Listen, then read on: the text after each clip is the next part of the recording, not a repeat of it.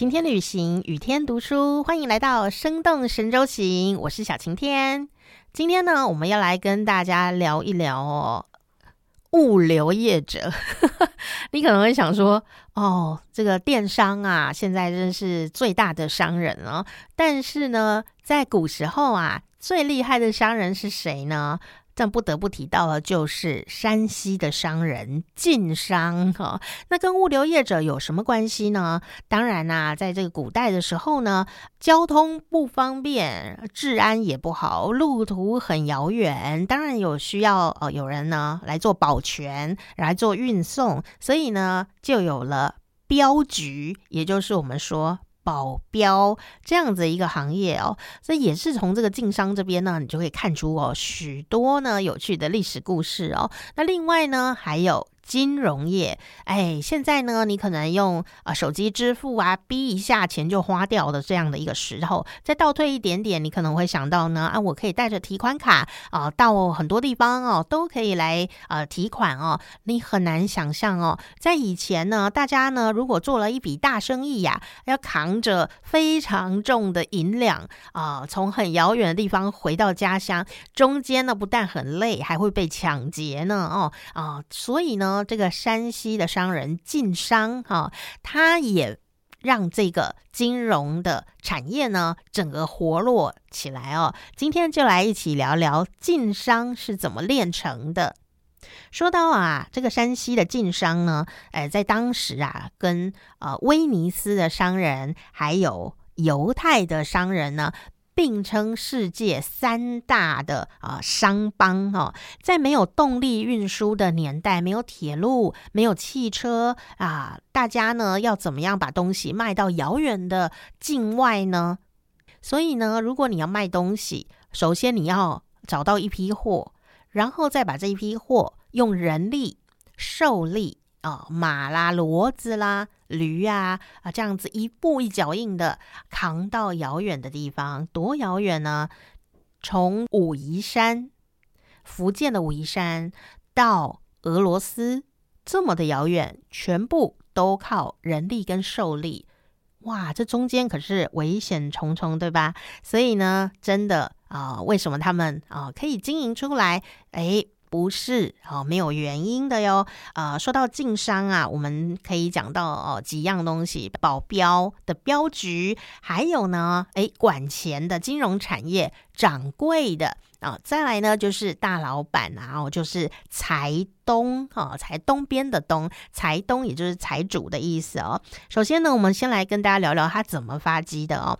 山西晋商啊，不是某一个人，是一大群人哦。那他们呢，啊，用他们非常精明的头脑跟商业的嗅觉啊，把这样子的一个山西丰富的啊盐、铁、麦、棉、皮毛、木材，还有这个旱烟啊这些特产呢，长途的贩卖到了南方。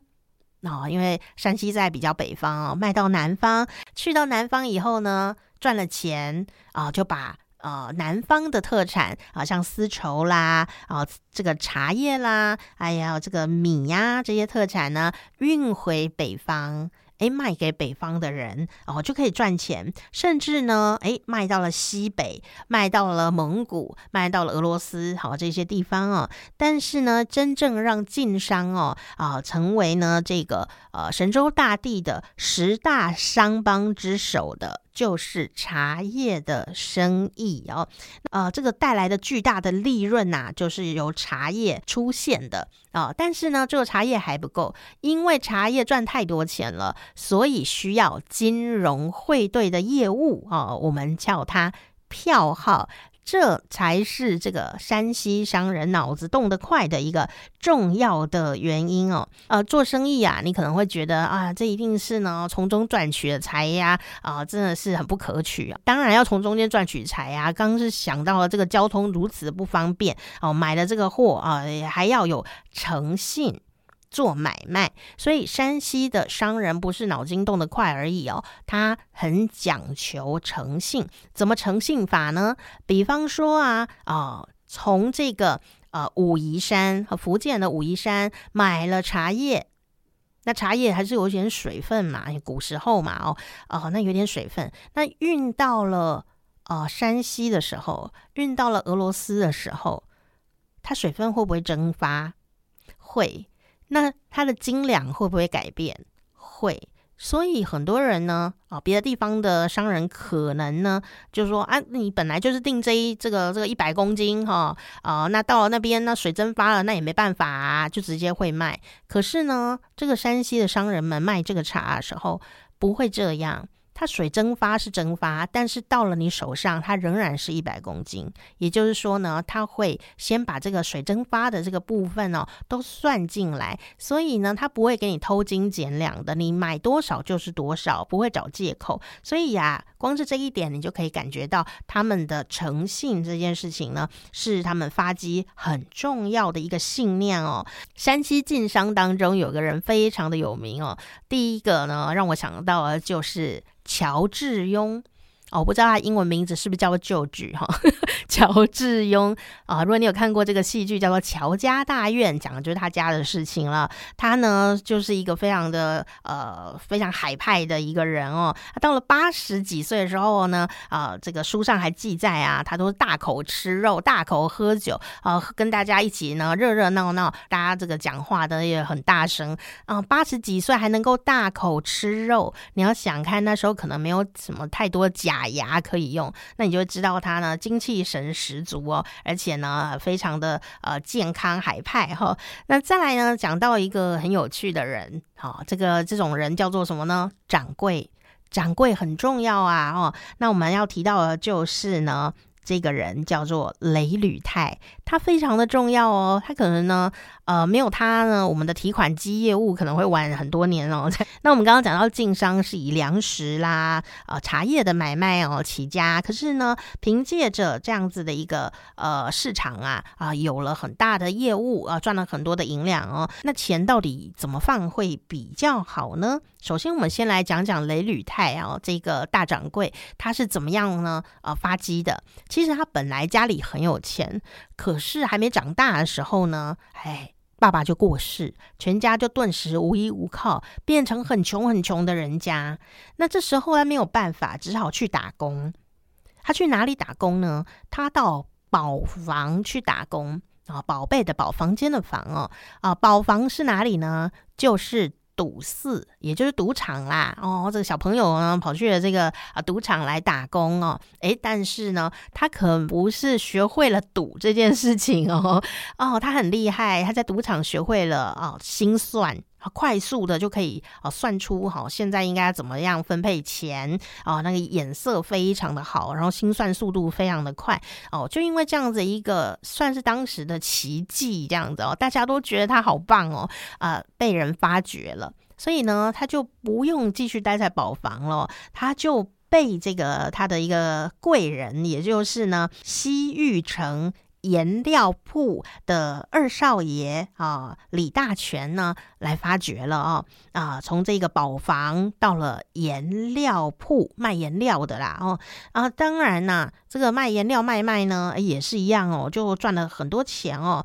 诶，他就怎么样了呢？刚开始他当然呢，也是从这个跑街，也就是业务员呢开始做起哦。那一路呢，就是尽心尽力，要慢慢慢慢的晋升哦。那后来呢，他也到了北京，到了汉口这些分号呢，哦，来历练哦。最后呢，他在四十八岁的时候啊，就当上了平遥总号的大掌柜哦。那也。让很多的人觉得真的是非常的励志啊，这样的一个过程哦，啊，可以说是从这种贫贫穷的孩子呢，一摇身一变变成了一一个呃 CEO 这样的一种概念哦。多年外地委派的经验呢，让他啊感觉到说，哎，这个会对事业啊。有利可图，人家鼻子就是特别的灵哦。呃，山西呢本来就有很多的子弟都在啊外地经商，那年终结账的时候啊，哎都要把这个钱呢给送回家哦。那当然呢，要送回家就不是很方便呐哦。所以呢，在以前就有一些用人情说，哎，这个。可不可以帮忙换一下这样子，放在你店里，然后我去你家的这个别的分号啊，哦，这样子再再来领钱哦。那可是本来呀，这些都是一个呃人情世故哦的一些请托啊，这些私底下请帮忙这样。但是呢，实在太方便了哦，所以呢，越来越多人呢都说，哎，你可不可以帮我这个忙哦？所以呢，这个雷吕泰呢就发现这件事情哦，说，哎，那不然来收一个手续费好了。哇，这些大商人们呢，当然觉得手手续费没什么嘛，哦，方便安全最重要了，所以呢，就变成很多人呢也都呃开始呢呃从事这样子的一个呃汇兑的服务，也就是说呢。异地取款呐，哦，只要呢，你把你的银两啊，把你的钱呢，啊，放到 A 地，你就可以呢拿到一张哈这个呃票，然后你从 B 地呢就可以来取款这样子的呃一个状况哦，很快的呢，这个金融业业务啊，哇，真的是迅速的开展哦，那也超过了本来西域城它是卖颜料的呃这个呃本家啊的本业哦，所以。呢，雷吕泰呢就跟他老板说，要不要我们就不要经营这个颜料铺了呢？啊，所以他们就开始专心的从事这个呃金融产业哦。最后呢，我们要来讲讲啊，一开始讲到了就是物流人员加保全人员，叫做标师。镖师呢，他们呢，呃，当然呢，就在镖局里面呢，等待着大家呢，哦，来请他们去帮忙哦，走镖。当然，走镖呢，就是维维护这个路上哦，这个呃标的物的安全。那这个标的物呢，诶，不见得是钱哦，或货，不见得，有可能是信，甚至有可能是人哦。所以呢。我们现在出门的时候啊，你说哦，我想要请几个保镖，其实是从这个地方来的，你就是那个被被保护的那个标的物，这样哦哦。那当然呢，相对于财东哦，就是老板还有掌柜的，他们有很多的文献呢记载哦。其实呢，保镖啊，也就是镖师这一行呢，显得特别的神秘哦。那这个镖师大约出现在康熙年间啊，因为呢，清初的时候啊，哦，动乱已过，那这个。商业呢，逐渐的发达起来哦，财务流通增多了，所以这个镖局的行业啦，就变应运而生。哦，那作为晋商的发源地，山西一带呢，就自然呐形成了镖局林立的局面哦。